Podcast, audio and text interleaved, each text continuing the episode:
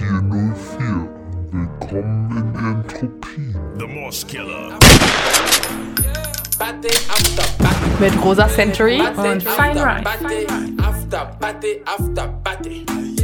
Party after party. Party after party. In dieser Sendung soll es um Erfahrungen von POC in Deutschland gehen. POC bedeutet People of Color bzw. Person of Color im Singular. Der Begriff steht für nicht weiße Menschen, wobei POC wie auch Schwarz Selbstbezeichnungen sind, weshalb Schwarz auch groß geschrieben wird. Gemeint ist damit nicht allein die Pigmentierung der Haut. POC sind Menschen, die von Rassismus betroffen sind. Der Begriff fasst ein Spektrum an Beziehungen zwischen Gruppen von Menschen und der dominierenden Mehrheitsgesellschaft. Der Status des POC-Seins hängt auf der einen Seite mit der Gesellschaft, in der eine Person lebt, zusammen.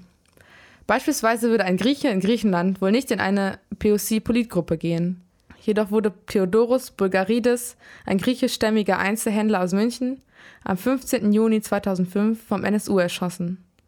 Auf der anderen Seite sind global betrachtet weiße Maßstäbe überall auf der Welt dominant. Struktureller Rassismus trifft Menschen somit auch, wenn sie in ihrem Land zur Mehrheitsgesellschaft gehören. Und auch auf politischer Ebene zeichnet sich dieses Verhältnis ab. Deutschland ist in der Position, der griechischen Regierung vorzuschreiben, die Sozialleistung zu kürzen. Dies wirkt sich auf die Lebensbedingungen von Griechinnen aus, die dort schlechter sind als hier in Deutschland. Nach manchen Definitionen werden auch Juden und Jüdinnen, die zum Beispiel in Deutschland leben, unter den Begriff gefasst. Weiße Menschen sind in einer schwarzen Mehrheitsgesellschaft jedoch nicht POC. Sie können zwar Diskriminierung erfahren, diese ist aber nicht Teil rassistischer Strukturen, die ein seit 500 Jahren aufgebautes Unterdrückungssystem sind.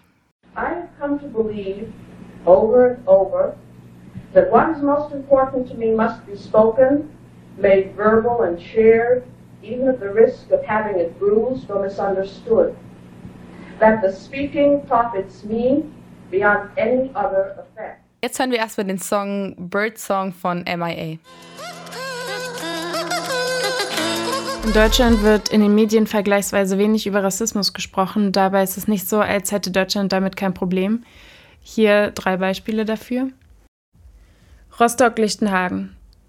1992 wurde ein Asylheim, das sogenannte Sonnenblumenhaus, in dem größtenteils vietnamesische Vertragsarbeiterinnen wohnten, in Brand gesteckt. Circa 3000 Leuten standen dabei und applaudierten. Die Polizei zog sich nach halbherzigen Einsatz zurück. Uri Jallo. Am 7. Januar 2005 verbrannte Uri Jallo in Dessau in seiner Zelle. Wie es hierzu kam, ist bis heute ungeklärt. Die Ermittlungen wurden eingestellt. Vor kurzem kam ein neues gerichtsmedizinisches Gutachten heraus, in dem es heißt, nach Begutachtung der Bilddateien der Computertomographie vom 31.03.2005 des Leichnams des Uri Jallo sind Knochenbrüche des Nasenbeins, der knöchernen Nasenscheidewand sowie ein Bruchsystem im vorderen Schädeldach sowie ein Bruch der elften Rippe rechtzeitig nachweisbar.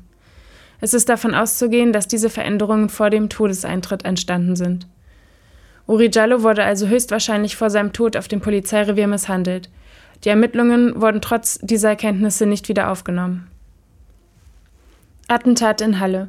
Am 9. Oktober 2019 versuchte ein Mann schwer bewaffnet in eine Synagoge in Halle einzudringen, wo rund 50 Gläubige den jüdischen Feiertag Yom Kippur begingen.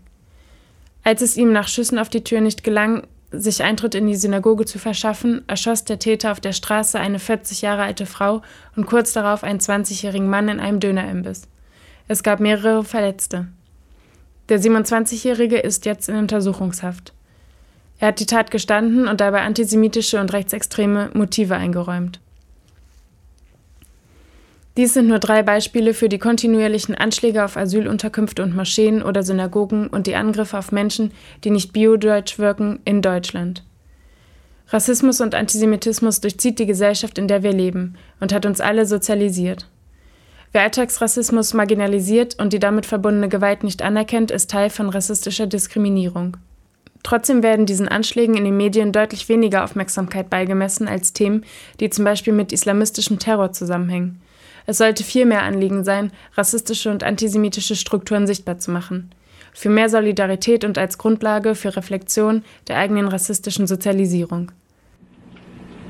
I'm standing here as a black lesbian poet, and the meaning of all that waits upon the fact that I am alive at all, and I had not thought to be. Wir wollen euch jetzt das Buch Eure Heimat ist unser Albtraum vorstellen, in dem 14 Leute Texte veröffentlicht haben, in denen sie sich mit ihren persönlichen Erfahrungen als POC mit Rassismus bzw. Antisemitismus in Deutschland auseinandersetzen. Teilweise sind es aber auch eher abstrakte Auseinandersetzungen mit den Themen Rassismus und Antisemitismus, wenn auch immer mit persönlicher Komponente. Herausgegeben wurde das Buch von Fatma Aldemir, die unter anderem Redakteurin bei der Taz ist, und Hengame Yakubi Farah, unter anderem freie Redakteurin beim Missy Magazine und auch bei der Taz. Im Vorwort des Buches setzen sich die beiden HerausgeberInnen kritisch mit der Bedeutung des Begriffs Heimat auseinander, der sich in Deutschland als zentraler konstruierter Bezugspunkt durch nationalsozialistische Ideologie über rechte Parteiprogramme bis zum Selbstverständnis mordender Neonazi-Vereinigungen zieht. Und ein sehr prägnantes Zitat dazu aus dem Vorwort ist, Heimat hat in Deutschland nie einen realen Ort, sondern schon immer die Sehnsucht nach einem bestimmten Ideal beschrieben. Einer homogenen, christlichen, weißen Gesellschaft, in der Männer das Sagen haben, Frauen sich vor allem ums Kinderkriegen kümmern und andere Lebensrealitäten schlicht nicht vorkommen. Wir haben Hengame Jacobi Farah interviewt zu ihrem Buch und zu ihrem Text, den sie darin veröffentlicht hat. Und das Interview kommt jetzt. Also wir haben gerade schon ein bisschen dargestellt, worum es in eurer Heimat ist unser Albtraum geht. Kannst du uns erzählen, wie es überhaupt zu dem Buch gekommen ist? Ja, Fatma und ich hatten uns ungefähr ein Jahr bevor das Buch herauskam auf einen Kaffee getroffen und darüber gesprochen, was wir gerade so lesen und haben eben festgestellt, wir lesen beide unterschiedliche Anthologien, eine aus Schweden und eine aus der UK, die sich mit Migrationen auseinandersetzen, beziehungsweise mit einer postmigrantischen Gesellschaft. Und da war das eben ein halbes Jahr nach der Bundestagswahl, wo zum ersten Mal auch die AfD eingezogen ist. Und wir dachten, das ist ein guter Zeitpunkt, deutschsprachige Stimmen nochmal zusammenzubringen. In deinem Essay Blicke der auch in eurer Heimat ist unser Albtraum veröffentlicht wurde, beschreibst du, wie du auf der Straße von weißdeutschen Angestalten einfach ohne gefragt zu werden fotografiert wirst. Und zwar, weil Leute dich mit dem White Gaze, also mit dem weißen Blick besehen, sich also selber in ihrem Weißsein als normal wahrnehmen und BPOCs damit als irgendwie anders setzen und exotisieren. Was muss passieren, damit der rassistische weiße Blick in der weißen Mehrheitsgesellschaft nicht mehr als neutral und maßgebend wahrgenommen wird? Erstmal muss man sozusagen, ähm, glaube ich, verstehen, dass man nicht sozusagen die Norm setzt. Und dadurch braucht es, so liberal die Forderung auch erstmal klingen mag, mehr Repräsentation. Also wenn zum Beispiel in Fernsehrollen Frauen mit Kopftüchern nur in Rollen von ähm, irgendwelchen ähm, Opferrollen oder von Leuten, die irgendwie arm sind oder so vorkommen und nie zum Beispiel als Anwältinnen oder als Leute, die irgendwie auch ähm, komplexere Personen sind, ähm, wird davon ausgegangen, dass die Leute, also dann genau solange es diese unterschiedliche Darstellung nicht gibt, gehen Leute davon aus, dass nur weiße deutsche äh, komplexe Figuren sind, die irgendwie ähm, unterschiedlich aussehen können oder die einfach eine Norm setzen. Dafür müssen sich einfach die Sehgewohnheiten ändern und aber auch die eigene Arroganz, dass man sozusagen sich selber nicht als Nabel der Welt betrachtet. Mhm. Und als Reaktion auf diese Situation, in denen du angestarrt und ungefragt fotografiert wirst, schlägst du vor, zurückzustarren und den Personen das Handy aus der Hand zu reißen? was eine voll angemessene Reaktion ist, aber es kostet ja viel Kraft, Leute, die komplett unreflektiert sind und völlig unsensibel handeln, verstehen zu lassen, dass das, was sie tun, nicht okay ist. Ähm, und schlagfertig sein ist ja auch gar nicht so leicht. Mhm. Würdest du sagen, dass äh, Konfrontation weniger schlechte Gefühle hinterlässt, als die Person zu ignorieren? Ich würde sagen, es kommt vor allem darauf an, wie man sich selber gerade fühlt und wie viel Energie man hat. Manchmal ähm, hat man das Gefühl, dann äh, lässt man Luft raus durch eine Konfrontation und ist erleichtert. Man hat das Gefühl, man kann sich wehren und manchmal fühlt man sich trotzdem wehrlos und möchte einfach das Ganze ignorieren und keine große Sache draus machen, weil man gerade zum Beispiel auf dem Weg irgendwo ist, wo man sich nicht verspäten möchte, wo man nicht riskieren möchte, dass es irgendwie so einen Zwischenfall gibt oder so. Ja. Und ähm, in deinem Essay schreibst du auch, dass du schon als Teenagerin von weißen Erwachsenen in Gespräche über aktuelle Krisen verwickelt wurdest. Wann kam denn bei dir der Punkt, dass dir bewusst wurde, dass die Art, wie mit dir umgegangen wird, ähm, strukturelle Diskriminierung ist oder war dir das schon immer bewusst? Nee, das war mir nicht schon immer bewusst. Das ist mir erst als ich mehr über die Komplexität von Rassismus und wie es in unterschiedlichen Alltagssituationen auch vorkommen kann, nachgedacht habe, ist mir das so klar geworden. Also ich denke erst so, als ich angefangen habe zu studieren und gar nicht so sehr in der Schulzeit. Mhm. Und ähm, ein Zitat aus deinem Essay fand mir besonders prägnant und gut und das werde ich kurz vorlesen. Fremdbestimmende, exotisierende, ent- und hypersexualisierende Blicke prallen selten einfach nur an dir ab. Meistens bleiben sie haften. Denn oft handelt es sich nicht um individuelle Blickwinkel, sondern um strukturell verbreitete Stigmata, die du letztendlich verinnerlichst. Dadurch verzerrt sich deine Selbstwahrnehmung und ein selbstbestimmter Umgang mit deinem Körper und Begehren wird erschwert, da er nie richtig dir gehört, sondern immer der Allgemeinheit und ihrem bohrenden Blick. Mm. Wie können denn so persönliche Themen wie die Verinnerlichung des White Gays und das persönliche Leid der Menschen, die dadurch diesen rassistischen, sie abwertenden Blick gegen sich selber richten, die aber einen strukturellen Ursprung haben, am besten behandelt werden, ohne dass diejenigen, die diskriminiert werden, die ganze Zeit Care-Arbeit für die Leute machen müssen, die eigentlich von ähm, der Situation profitieren. Also ich glaube, ähm, du meinst sozusagen, wie kann man, äh, was kann man präventiv gegen diese Blicke machen? Genau. Ja, genau, aber ja. ohne dass die ganze Zeit POC die Kehrarbeit für ähm, weiße Menschen machen müssen und denen irgendwie die ganze Zeit erklären oder so. Ich glaube, ähm, die Leute, die diese Blicke auf andere werfen, müssen sich kurz mal so einfach so eigentlich so Basic-Sachen wie so Respekt und Privatsphäre und auch Grenzen oder Übergriffigkeit so ähm, nochmal so auf den Schirm holen und überlegen, ähm, warum denke ich, dass es bei gewissen Menschen okay ist, mich übergriffig zu verhalten und bei anderen ist es so ganz klar, dass es irgendwie so Grenzen gibt oder so. Also es würde ja irgendwie niemand so einen weißen älteren Typen einfach so anfassen oder einfach so ähm, ganz auffällig fotografieren oder beziehungsweise wenn es irgendwie so äh, zumindest nicht irgendwie einfach nur aufgrund seines Aussehens oder so, da müsste er schon irgendwie ein Nazi sein oder irgendwas, wo man sagt, dafür muss man den jetzt irgendwie dokumentieren oder so. Aber ähm, es muss einfach so ein bisschen klar gemacht werden, okay, das sind erstmal auch basic Grenzen, die man respektieren muss. Und ähm, dann natürlich müssen weiße Leute sich gegenseitig darauf ansprechen. Also wenn man mitbekommt, dass sich die eigenen Friends ähm, respektlos gegenüber POC verhalten, dass man sagt, hey, das war einfach nicht cool. Ähm, so. Mhm. Und dass man sich da einfach so ähm, selber ähm, ein paar Texte oder Videos oder so nimmt und sich damit auseinandersetzt und nicht so eine ähm, Haltung hat, wenn mir jemand nicht etwas freundlich erklärt, dann möchte ich mich damit auch nicht auseinandersetzen. Ja, voll. Und hast du ähm, Strategien für Self-Empowerment? Mm, es gibt unterschiedliche Strategien, würde ich sagen, die für Leute auch unterschiedlich funktionieren. Und bei mir gibt es da jetzt auch nicht so die eine Strategie, die immer geht.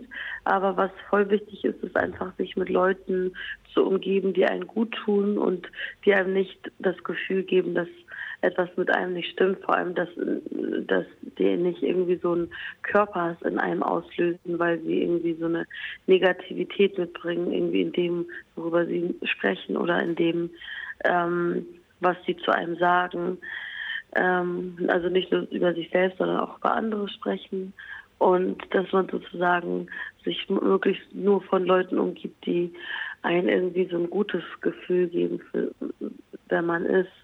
Und ich finde, so dieses, diese Sache mit den Sehgewohnheiten ist auch voll wichtig. Also zum Beispiel, wenn man jetzt auf sozialen Medien ist oder Blogs liest oder so, welche Fotos guckt man sich an, welchen Accounts folgt man, vielleicht einfach mehr Accounts folgen, die mehr, ähm, die unterschiedlich aussehen, wenn man selber von der Norm abweicht, sozusagen mehr Accounts folgen von Leuten, die mehr wie einen selber aus, wie man selber aussehen, um so zu sehen, dass man irgendwie nicht so ein ähm, ja, dass man einfach ähm, auch eine Normalität eigentlich ist von vielen.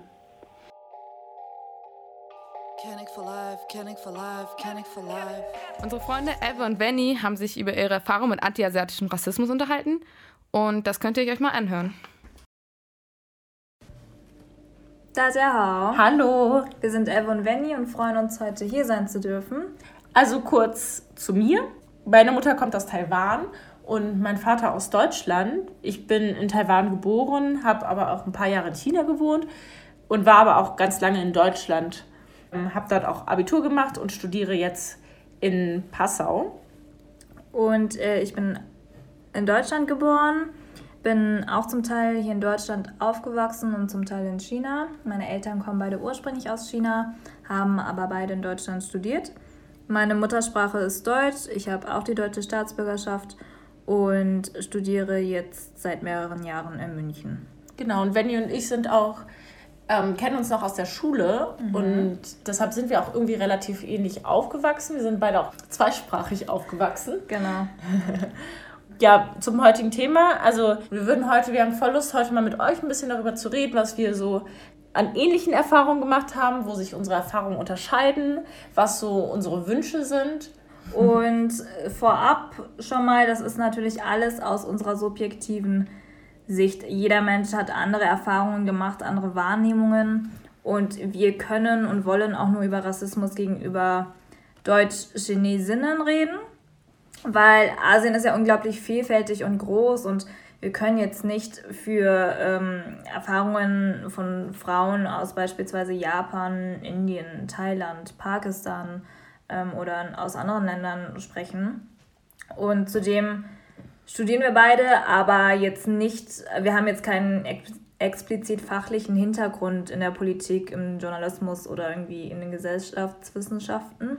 Vorab wollen wir auch noch sagen, dass wir uns schon mal dafür entschuldigen, dass wir eventuell nicht durchgängig gendern werden. Wir werden uns aber ganz große Mühe geben. So, dann kommen wir zu Thema 1 und das ist nämlich der Stereotyp der asiatischen Frau. Ich meine vorweg, es wird viel zu wenig über antiasiatischen Rassismus geredet und dementsprechend ist natürlich auch wenig weißen Menschen bewusst, wie es so ist als asiatische Frau und was es alles für Formen von Rassismus gibt. Ja. Um jetzt mal das Thema ein bisschen einzuleiten, haben wir eine kleine Denksportaufgabe für euch. Und zwar müsst ihr jetzt mal so richtig ehrlich zu, ein, zu euch sein. Wenn wir euch jetzt erzählen, dass wir beide Asiatinnen sind, beziehungsweise Chinesinnen, die in Deutschland wohnen und beide Jura studieren, wie würdet ihr uns so einschätzen? Was habt ihr so für ein Bild von uns im Kopf? Und Zweite Aufgabe, wenn wir euch jetzt erzählen, dass wir beide chinesische Mütter haben, was habt ihr dann so ein Bild von unseren Müttern im Kopf? Wir können euch das auch fast schon sagen, mit was für Stereotypen wir schon so konfrontiert wurden. Ich werfe jetzt einfach mal ein paar Sachen in den Raum. Also erstens, wir sind gut in der Schule, sind fleißig, arbeiten unter hohem Leistungsdruck, sind daneben aber nicht in der Lage, flexibel oder eigenständig zu denken und äh, sozial inkompetent. Wir sind Maschinen ohne Ideen, ohne jeglichen Innovationsgeist. ja. Äh, wir haben keine eigene Meinung und so insgesamt hat man ja so das Bild von, von Asiaten, Asiatinnen als gehorsames Volk. Ja, und ich meine, den Spruch, den man auch immer zu hören bekommt, ja, die Chinesen, die sehen ja alle gleich aus. Und jetzt ein Wort, das halt nennen wir jetzt hier das S-Wort, nämlich für Schlitzaugen. Das ist ein absolutes No-Go. Und hier verbieten wir auch schon mal allen Weißen, dieses Wort nochmal zu nutzen, weil das einfach so verletzend ist. Ja, absolut. Ja, und generell asiatische Frau da gibt es allerhand an Diskriminierungsformen, die werden aber auch oft übersexualisiert dargestellt, äh, auf der anderen Seite aber auch entsexualisiert äh, als unattraktive Streber äh, im Vergleich zu irgendwelchen Prostituierten, die alles Mögliche mit sich machen lassen. Also wir würden gerne mal mit so ein paar Stereotypen aufräumen und vielleicht auch mal kontern. Genau, weil ja, gut, in der Schule, intelligent, was auch immer. Ähm, manche würden dann sagen, das sei positiver Rassismus, aber das ist auch falsch, weil das ist auch immer noch Rassismus und wir sind jetzt keine Vorzeige-Integrationsgruppe und wir wollen auch nicht gegen andere Migrationsgruppen ausgespielt werden. Das, das ist einfach keine Rechtfertigung. Außerdem ist es für uns auch einfach ultra anstrengend, immer so als diese angepassten Streber wahrgenommen zu werden, weil es ist halt, also ich meine, ihr müsst euch das ja auch mal selber vorstellen, wenn man irgendwie in den Raum kommt und man hat selber das Gefühl, man muss sich erstmal als starke Persönlichkeit beweisen. Wir wollen halt nicht, dass man wahrgenommen wird als eine Person, ähm, die unterwürfig ist. Genau. Ja, und ähm, zum Aussehen, ähm, nein, auch Asiatinnen, Asiaten sehen komplett unterschiedlich aus und äh, nur weil wir alle schwarze Haare haben, und das haben noch nicht mal alle, ähm, das ist, das ist mir auch so oft zum Beispiel passiert, so dass ich als Kind mit anderen verwechselt wurde oder so, ja, dann kriegt man zu hören, ach, das ist doch auch deine Schwester und das ist deine Cousine und ihr seid doch eh alle verwandt. So, nein. Also wir sitzen jetzt gerade zum Beispiel nebeneinander und ich denke nicht, dass wir uns besonders ähnlich sehen. Nee, absolut nicht. Können wir euch versichern. Ja, und jetzt nochmal zur asiatischen Frau. So, ähm, Yellow Fever ist euch vielleicht auch schon ein Begriff und wenn nicht, äh, das ist eine Bezeichnung dafür, dass äh, weiße Männer explizit oder vorzüglich auf asiatische Frauen stehen. Ähm, erstmal diese Vorliebe mit einer gefährlichen Krankheit zu vergleichen, das, das sagt doch schon genug aus. Das, ist, das geht einfach gar nicht. Außerdem ist einfach dieses, dieses Bild von einer infantilen und unterwürfigen Frau, dass ich weiß, dass super geil auf weiße Männer ist und sich weißen Männern unterordnet, auch natürlich mega verletzend und einfach völliger Schwachsinn. Also nur weil das halt in den Medien so dargestellt wird, heißt das halt nicht, dass das auf Menschen, Individuen wie uns äh, zutrifft. Ja. Und sag mal, du hast da ja auch letztens was erlebt. Erzähl mal, das ist auch schon echt heftig. Also ich wurde im Mai dieses also in diesem Jahr in Berlin-Friedrichshain in einer Bar von einer Person, äh, auch ungefähr in meinem Alter, nach einer Thai-Massage gefragt. Und er hat mich auch erstmal auf Englisch angesprochen. Dann habe ich halt auf Deutsch geant also geantwortet und ich war natürlich total perplex und ähm, habe mich habe ihn dann total angeschrien der hat mich aber auch, auch einfach überhaupt nicht ernst genommen. Also da meinte noch so einer von den Freunden, dass ich nach Hause gehen soll und mich nicht so aufregen soll. Und das war einfach eine super schlimme Erfahrung. Das war super erniedrigend. Und da sieht man halt natürlich dann auch, wie es dann ist als Frau. Man ist sogar so, dass man, dass man da selbstbewusst ist und argumentativ gegenarbeiten kann. Aber trotzdem wird man da in keiner Hinsicht ernst genommen und wird man nur wieder als diese hysterische Frau dargestellt, die man aber eigentlich nicht ist, weil man ja eigentlich allen Grund hat, ähm, sich dort zu wehren. Ja. Ich habe diese Geschichte auch meinem Bruder erzählt, der 1,90 Meter groß ist und seine Reaktion war dann natürlich so, ja, ich hätte ihn einen in die Fresse geschlagen. Ist eine angemessene Reaktion, keine Frage, hätte ich auch gerne gemacht, aber da bin ich halt einfach nicht in der Lage zu weil ich auch ganz gerne meine Zähne behalten würde. ja, und ähm, jetzt ein anderes Beispiel. Jetzt deine Mutter ist ja äh, Taiwanesin und dein Vater Deutscher, also Weißer. Wie reagieren dann die anderen Leute so darauf? Also ich finde es halt immer mega, mega anstrengend, dass ich voll oft erstaunte Reaktionen bekomme, wenn ich von meiner Mutter erzähle, dass meine Mutter einfach eine super gebildete und coole und super kompetente Frau ist, die null unterwürfig ist auch nicht in einer Ehe mit einem weißen Mann. Surprise. Und dass ich wirklich original schon so Reaktionen und Kommentare bekommen habe, wie, boah, das hätte ich ja nicht gedacht, darauf, dass zum Beispiel meine Mutter auch jetzt über unsere Finanzen im Haushalt auch was zu sagen hat oder auch arbeitet. Ne? Also da sind viele, viele wirklich geschockt, was natürlich total schade ist, dass sie, dass diese Klischeebilder so auf sie, also, oder dass sie so in so, in so eine Schublade gesteckt wird und dadurch auch unterschätzt wird. Einfach nur aufgrund ihrer Herkunft und nur, weil sie halt dann noch dazu eine Frau ist. Und das ist halt, daran sieht man halt, wie sich Rassismus zusammen mit sexistischen Rollenbildern zusammen so eine super schlimme Diskriminierungserfahrung für uns. So, kommen wir nun zum zweiten Thema.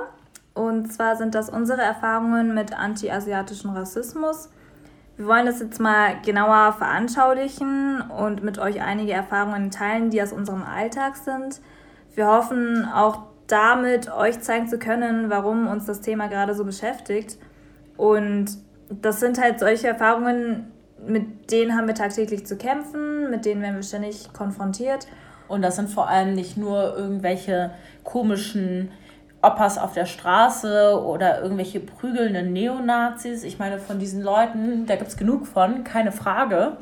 Aber wir beziehen uns hier auch vor allem so auf den, auf den Kreis, in dem wir uns auch im normalen Alltag bewegen. Also so Freunde, Bekannte, das sind ja super coole Leute auch, die es auch wirklich nicht böse meinen, aber trotzdem, trotzdem einen voll verletzen oder voll rassistische Sachen sagen. Ja, das sind ja vor allem auch gebildete Leute, also Eben. die irgendwie da schon eine, eine gute Bildung genossen haben zum Beispiel. Und ich meine, so das erste Thema ist ja vor allem auch so Rassismus in der Öffentlichkeit. Man kann ja nicht sagen, dass so diese großen Zeitungen jetzt so super viel Wert drauf legen, da korrekt zu sein. Vor, also ich meine, so bestes Beispiel ist ja so der Bayerische Rundfunk, der, der ein Video veröffentlicht hat, wie man sich am besten zu Fasching als Chinese verkleidet. Ja, Oder genau so, also sich Strohhalme ins Haar zu tun, ist jetzt halt nicht so das, was uns repräsentiert, ne? Ja, oder einfach sich, also irgendwie zu zeigen, wie man mit Eyeliner sich das S-Wort malen kann oder auch gelbe Farbe ins Gesicht zu schmieren, das ist totaler Schwachsinn. Eben. Und auch so zum Dietfutter Chinesenfasching, ne? Sich irgendwo anders als irgendeine sogenannte, also eine Kultur irgendwie nachzuäffen, es geht halt überhaupt nicht. Nee. Oder, also ich meine, auch ein richtig gutes Beispiel ist auch die Hornbach-Werbung. Kann jeder selber googeln, was da passiert ist, wollen wir jetzt auch nicht weiter zu eingehen. Aber Punkt ist einfach, dass rassistische Bemerkungen, Beiträge in den Medien einfach auch eine direkte Auswirkung auf uns hat, weil es Menschen super viel Bestätigung und Ermutigung gibt, solche Witze und solche Sprüche im Alltag zu machen. Und das ist das, wo, was uns dann auch so direkt betrifft. Ja, weil das sind letztendlich rassistische Witze auf unsere Kosten. Und Klassiker gibt zum Beispiel, wenn ich einfach die Straße runterlaufe, wie oft mir irgendwelche Menschen ähm, ein Nihau hinterherwerfen oder Konnichiwa, das ist übrigens japanisch. oder ähm, auf Partys wird man auch echt ja, oft so angesprochen. Also, oder irgendwie Ching Chang Chong, sonst was. Du siehst ja so exotisch aus, äh, ciao. Ähm, oder das natürlich essen ja alle Chinesen Hund, ne? Und können auch das äh, R nicht gescheit aussprechen. Das, das ist einfach so, das, sorry, aber das kennt halt jeder, diese, diese gängigen Sprüche. Oder das S-Wort nachäffen, ne, gibt es ja auch genug. Also muss halt alles einfach überhaupt nicht sein. Nee. Ist auch alles überhaupt nicht witzig. Und selbst dann, sagen wir mal Spaß beiseite, auch in meinem eigenen Werdegang wurde und werde ich halt ständig mit Rassismus irgendwie konfrontiert und das hat halt auch Konsequenzen für mich selbst, also auf meine persönliche Entwicklung wirkt das auch ein.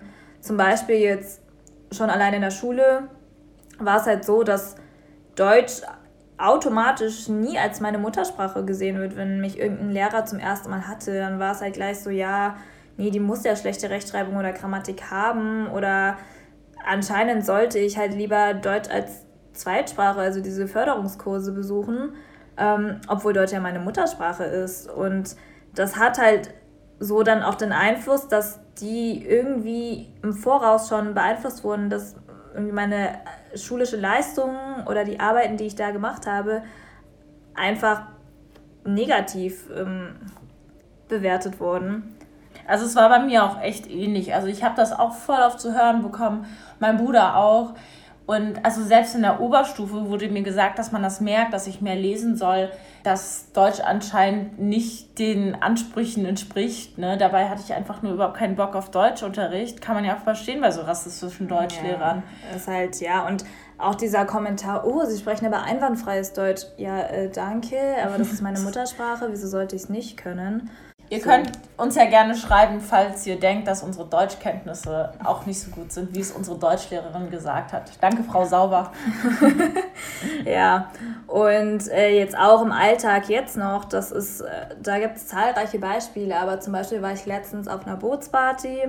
Jeder hatte Spaß, jeder war halt gut dabei, ne? Kommt halt plötzlich so ein Typ zu mir, einfach nur so, hey, du Chinesin, was machst du hier? Ja, das war so mega beleidigend und man hört halt auch an der Tonart schon, wie Sachen gemeint sind oder also und ich war halt einfach total perplex am Anfang und dann war ich halt auch mega sauer, weil ich mittlerweile schon echt äh, allergisch auf sowas reagiere. Bin halt was auch direkt, ja auch richtig ist. Ja, voll. Ähm, bin auch direkt zu dem hin, so, ja, was hast du gerade gesagt? Mega uncool. Der hat es halt nicht eingesehen. Sein Freund hat dann schon irgendwie gemerkt, so, oh, okay, pass auf. Und ich so, ja, das ist halt einfach richtig rassistisch, mach sowas halt nicht der ist halt immer noch nicht eingesehen so. Und dann sind halt später auch noch andere Freunde zu mir zu dem hin. Mm, letztendlich hat sich halt nur sein Freund entschuldigt für ihn, aber nicht er selbst. Und da ist auch Alkohol überhaupt keine Rechtfertigung. Ne? Absolut ne? nicht. Also, also nee. da kann man auch echt nichts, nichts Rechtfertigendes irgendwie zu sagen. Nee. Oder auch mal an der Supermarktkasse äh, bei Penny kam so eine Oma zu mir ähm, ja, Ching Chang Chong, Hi Ha Hu. Und ich so, wie bitte? So, ja, das sagt man bei euch ja so. Ich so, äh, nein. So, hat nochmal irgendwas gebrabbelt und ich so, ja, ich spreche Deutsch, ich komme aus Deutschland. Und die hat es halt auch komplett nicht eingesehen. Und ich so, was fällt ihr einfach ein, mich so an einem Supermarkt da anzumachen? Also komplett unnötig einfach. Jetzt Thema 3, und das ist eigentlich auch so mit das wichtigste Thema, was wir gerne ansprechen wollen, das ist mit Weißen über Rassismus reden. Also ich meine, wir sind uns ja alle total einig, dass diese Erfahrungen, die wir gerade ähm, besprochen haben oder von denen wir euch gerade erzählt haben, einfach nur scheiße sind und verletzend und erniedrigend sind.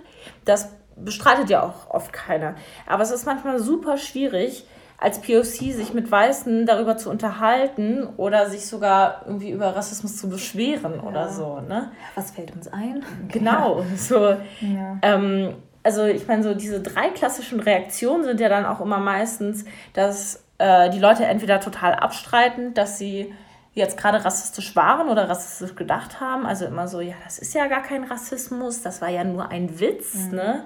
Alternative 2 ist ja dann natürlich auch immer diese Rechtfertigung das war ja gar nicht so gemeint oder ist ja wirklich so, die sehen ja wirklich alle gleich aus. Und Alternative 3, die wir sehr schnell abhaken können, ist halt so dieses Mitleidige oder Entschuldigende. Ähm, Entschuldigung finde ich immer super. Ich finde, Mitleid brauchen wir nicht. Ne? No thanks. Ja.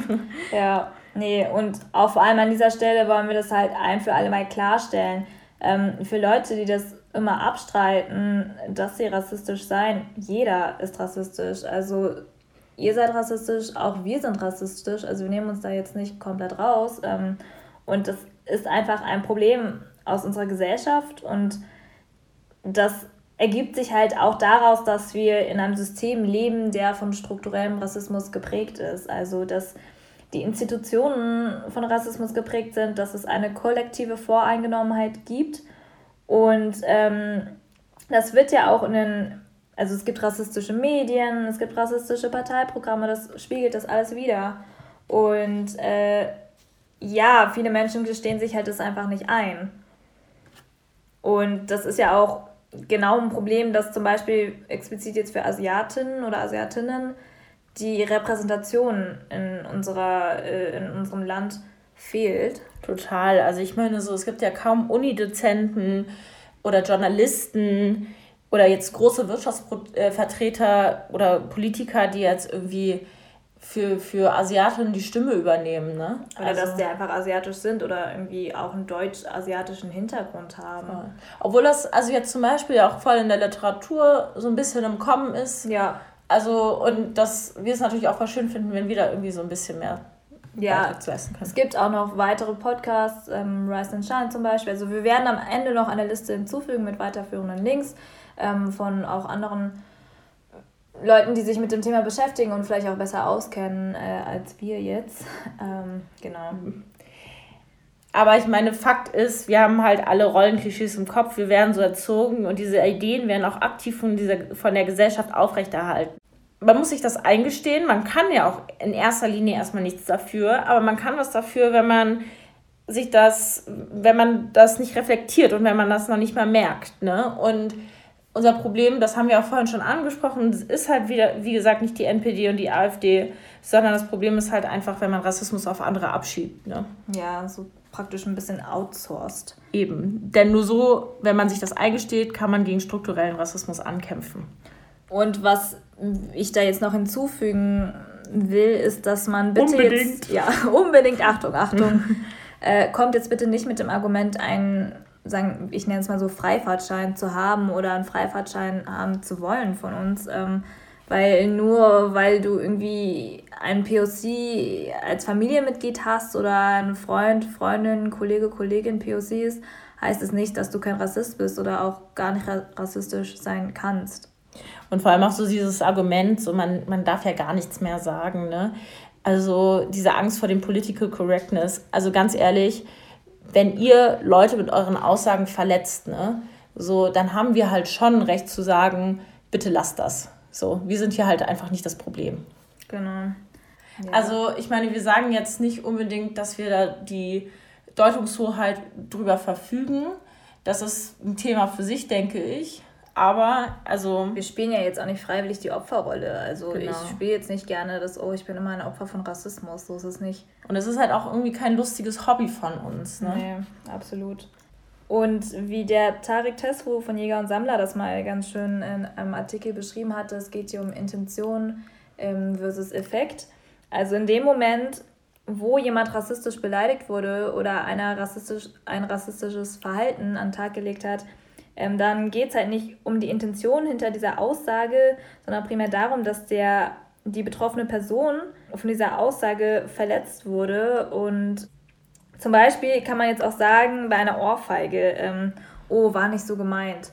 Aber da geht es ja darum, dass dieser Schlag, die Ohrfeige weht hat. Und äh, so ist es eben auch mit rassistischen Aussagen. Ja, also ich sehe das mit dem Intention wie Effekt genauso. Also bei jedem, bei jedem Witz, der auf Kosten von Asiatinnen geht und Leute das dann abstreiten und sagen, das wäre alles gar nicht so schlimm, ne? Wirklich an Leute, die solche Witze witzig finden, macht euch mal bewusst, so, macht euch mal über euren White Privilege bewusst. Macht euch mal bewusst darüber, dass ihr es einfach, ihr nie negative Konsequenzen aufgrund eurer Hautfarbe erlebt habt, dass ihr nicht die Opfer von struktureller Diskriminierung seid und dass, dass nie Leute zu euch gekommen sind und euch irgendwelche kulturellen Erwartungshalten auf, Erwartungshaltungen auferlegt haben oder euch irgendwelche Fremdzuschreibungen auferlegt haben. Ich meine, so kein Weißer hat jemals erlebt, wie es ist, eine, eine Fremdbezeichnung von anderen zu bekommen. Ne? Ja. Also ich meine, darüber können ja auch Asiaten ein Lied, ein Lied drüber singen, wie es ist, wenn plötzlich andere Leute kommen und sagen, wir wären die Japsen oder wir wären die S-Wörter. Ja, absolut. Das ist halt auch einfach wieder eine Auswirkung vom strukturellen Rassismus. Also das ergibt sich aus unserem System, das ist eine Frage der Macht. Ähm, Rassismus gegenüber POCs, das ist auch einfach Teil einer jahrhundertlangen Geschichte von Sklaverei und Kolonialisierung, die man nicht einfach mal so bedenklos wegwischen äh, kann. Wegrechtfertigen kann. Oder wegrechtfertigen kann, nur weil wir jetzt ein paar hundert Jahre später leben. Ähm, selbst heute basiert unser Weltwirtschaftssystem auf einem globalen Konstrukt von Ausbeutung und Unterdrückung. Und ich meine, jeder weiß, dass Deutschland auch mal eine große Kolonialmacht war äh, und dass das Gebiet von etwa 12 Millionen Menschen insgesamt umfasste, aber keiner weiß, dass Deutschland auch in China Kolonien hatte, in Tianjin und Qingdao und dass einfach diese Auswirkungen sich bis heute noch in der Gesellschaft wiederfinden und es aber leider auch äh, kaum aufgearbeitet wird. Also Rassismus wird ja vielmehr als Folge des Nationalsozialismus gesehen oder oh, Rassismus gibt es nur in anderen Ländern, wie zum Beispiel in den USA mit der Sklaverei dort und den Schwarzen, das ist ja ein viel größeres Problem dort. Und ich weiß nicht, wie das bei dir ist, aber bei mir ist es auch voll oft so, dass mich andere Formen von Rassismus auch total verletzen. Mm, ja, ja, Also- das, das kenne ich, ja. Ich meine, Migration ist ja ein omnipräsentes Thema, auch in den Medien. Also die EU hat einfach ein krasses Grenzregime, das auf Ausgrenzung basiert. Ja. Und ähm, ich finde nicht, dass, dass sich Menschen mit Migrationshintergrund dort besonders willkommen fühlen müssten. Ne? Ja, und ich meine, auch meine Eltern sind äh, nach Deutschland migriert und das, ich beziehe das dann auch auf mich. Total. Ja. So, kommen wir zu unserem vierten und letzten Thema, nämlich Identität. Das ist ja ein sehr weit gefasster Begriff, aber wir wollen uns jetzt vor allem mit der Herkunft beschäftigen. Fragen, die mich jetzt schon ein Leben lang begleitet haben, sind unter anderem, was bin ich, woher komme ich und wo gehöre ich hin? Und ich muss sagen, ich kann das auch selbst nicht wirklich beantworten. Ich auch nicht. Ja, das ist wirklich sehr schwer für uns. Und was es halt auch überhaupt nicht besser macht, ist, dass eigentlich immer die Frage kommt, ja, aber woher kommst du denn jetzt wirklich, wenn ich irgendwie jemand Neues kennenlerne oder so? Und bei mir mag es vielleicht offensichtlicher sein, weil ich halt äh, chinesisch aussehe oder asiatisch und nicht deutsch. Aber wenn ich dann antworte, ja, ich komme aus Deutschland oder ich komme aus Düsseldorf, dann ist mein Gesprächspartner, ich würde mal sagen, in 80% der Fällen nicht zufrieden, sondern muss halt immer noch nachhaken. Und ähm, das ist halt auch einfach eine Aufforderung, sich zu identifizieren. Ja, bist du denn jetzt eher deutsch oder eher chinesisch? Und für mich sieht das auch so aus, dass es halt wie eine Aufforderung ist, dem anderen die Arbeit abzunehmen, indem man sich noch selber in ein rassistisches Rollenklischee eingliedern soll. So, ja, bist du dann zufrieden, wenn ich sage, ich komme ursprünglich aus China oder meine Eltern kommen dann ursprünglich aus China? Was ich aber auch interessant finde, ich habe ein Auslandssemester in Belgien gemacht und zum Großteil habe ich dort die Erfahrung gemacht, dass niemand nochmal nachgehakt hat. Also die haben sich dann auch zufrieden gegeben und ich war auch dort viel mehr die Deutsche äh, und nicht wie hier. Hier bin ich nicht mehr die Asiatin. Die Asiatin im Freundeskreis. Und es ist halt auch immer super anstrengend, wenn so die Asiatin oder ich meine, in Ja. meinem Fall, ich bin halt nicht so groß, die kleine Asiatin dann irgendwie so dieses Hauptmerkmal ist. Also es ist, ich finde es halt immer ultra nervig, dass das so, wie, wie Wendy schon sagt, permanent ein Thema ist. Also dass man ständig drauf angesprochen wird. Also dass ich auch irgendwie mal vor einem Club stand und dann irgendwie ein Typ die ganze Zeit zu mir kam und darauf beharrt hat, dass ich aus Afghanistan komme. Ich meine so, also ich weiß, was geht denen das denn an, ne? Oder was hat das jetzt für eine Aussage über mich, ne? Ja. Ja, und das Problem ist ja auch, diese Frage unterstellt uns ja eigentlich, dass wir halt nicht deutsch sind und wir auch gar nicht in, zu Deutschland gehören können, dass Deutschland nicht unsere Heimat sein kann. Das ist einfach verletzend, das ist verbal ausgrenzend und das impliziert halt dieses, ja, wir gehören hierhin und ihr dorthin, so. Und ich finde auch, das sagt halt über die Personen und diese Denkweise der Person halt sehr viel aus, wenn, wenn sie halt irgendwie nicht nur bloßes Interesse oder Neugier hat, äh, wo, woher ich komme, sondern dass sie halt anscheinend schon weiß, was meine Antwort sein soll oder dass sie halt unbedingt die eine Antwort hören will. Und ja, hättest Vor, vor allem, was sind diese Antworten darauf, ne? Also ich habe einen deutschen Pass oder ich komme aus Deutschland. Also ich finde, also muss mich das jetzt irgendwie, also muss das jetzt so viel über mich aussagen? Ja. Also ich meine, so die Lösung, die wir vielleicht dort allgemein anbieten können oder die ich dann halt auch immer wieder Leuten ans Herz lege, ist, lasst diese Frage doch einfach weg. So, wenn ich euch erzähle, woher ich komme, dann hat das halt auch einen Zusammenhang mit mir. Dann hat das auch einen, einen herkunftsbezogenen Zusammenhang. Dann hat das, sagt das auch was über meine Persönlichkeit aus.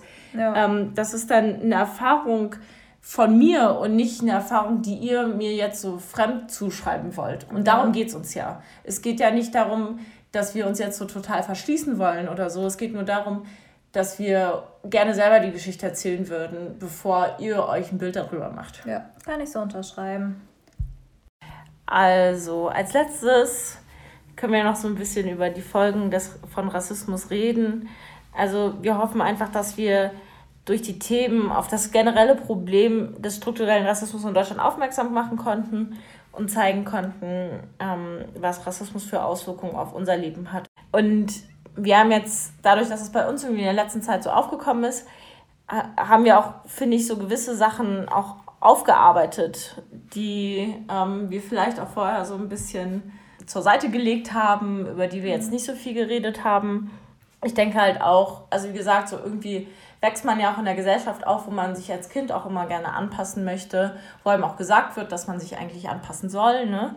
Und ich denke, so irgendwann hat man auch einfach so einen Punkt erreicht, wo man sich selber auch eher so als eigene Persönlichkeit abseits von Fremdzuschreibung wahrnimmt.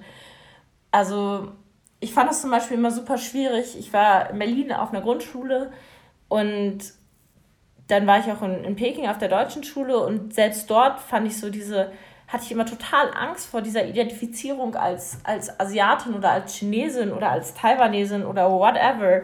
Also irgendwie, dass ich voll Alltagssituationen vermieden habe, indem man so diese Klischees erfüllt die jeder hat, die einem erwachsene Leute, die einem die Medien, die einem alle auferlegt haben. Ne? Und ich finde das einfach total furchtbar. Ich finde, kein Kind soll mit diesem Gefühl aufwachsen, dass. Ähm, Etwas anderes sein zu müssen. Ja, total. Ja, also, das absolut. hat ja.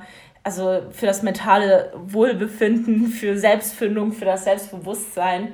Also ich denke, wir sind beide noch ganz gut dabei weggekommen, aber trotzdem würde ich das einfach keinem Kind wünschen, so, so, also sowas irgendwie erleben zu müssen. Ne? Ja, also dass man irgendwie unterbewusst immer den Druck hat, sich anpassen zu müssen, sich gut integrieren zu müssen und dann ja irgendwie mehr deutsch zu sein, was auch immer das bedeuten soll. Total. Ja, und also ich meine, da gibt es ja so voll viele Beispiele. Ich meine, so allein so, ich denke, da kann jedes POC-Kind irgendwie mitfühlen, aber wenn man dann halt irgendwie doch stinkendes Essen in der Schule ja. mit hatte oder, also ich meine, so alleine irgendwie das Essen zu Hause, was dann immer so war, das findet man jetzt halt so total geil. Und mhm. das bedeutet mir jetzt auch super viel. Und ich bin total dankbar, dass ich das irgendwie auch so zu Hause so habe.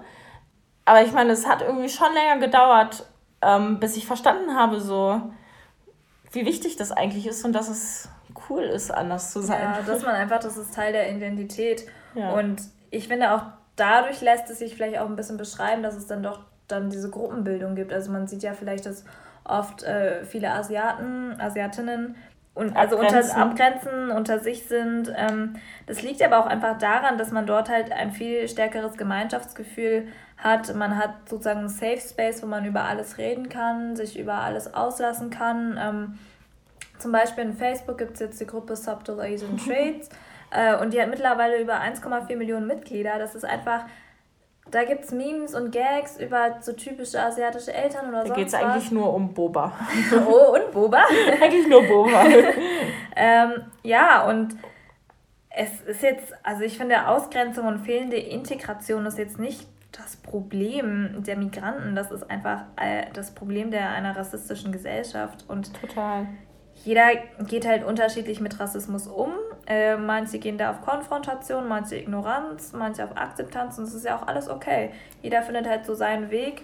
Das mag vielleicht auch generationsabhängig sein, also vielleicht so die erste Generation, sage ich mal, die jetzt nach Deutschland eingewandert ist, die passt sich dann vielleicht mehr an oder integriert sich und will nicht weiter auffallen. Ähm, aber so die zweite oder dritte Generation, die dann hier geboren ist, wir sind ja deutsch oder wieso sollte, sollte man dann anders behandelt werden?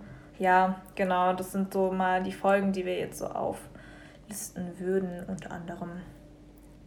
So, unser kleines Fazit am Ende noch. Also, wir sind jetzt natürlich nicht so die professionellsten darin gewesen, aber wir finden es trotzdem super wichtig, diesen öffentlichen Diskurs irgendwie zu starten, dass darüber mehr geredet wird, weil wenn man halt nichts sagt, dann wird sich halt natürlich auch nichts ändern. Ne? Wir finden beide nicht, dass das eine auswegslose Situation ist. Wir finden auch nicht, dass wir uns irgendwie mit einer rassistischen Gesellschaft abgeben müssen, sondern da ist immer noch super viel Raum und wir glauben auch an alle, dass ja. der gute Wille da ist. Man sieht es jetzt ja, das ändert sich so langsam was, so vor allem in den Medien. Ähm, und auch aus meinen eigenen Erfahrungen kann ich jetzt sagen, ich habe mich in den vergangenen Monaten vermehrt mit dem Thema beschäftigt und auch äh, viel mit engeren Freunden darüber geredet und auch positive Erfahrungen gemacht. Es gab schon viel Diskussion, aber die war stets konstruktiv.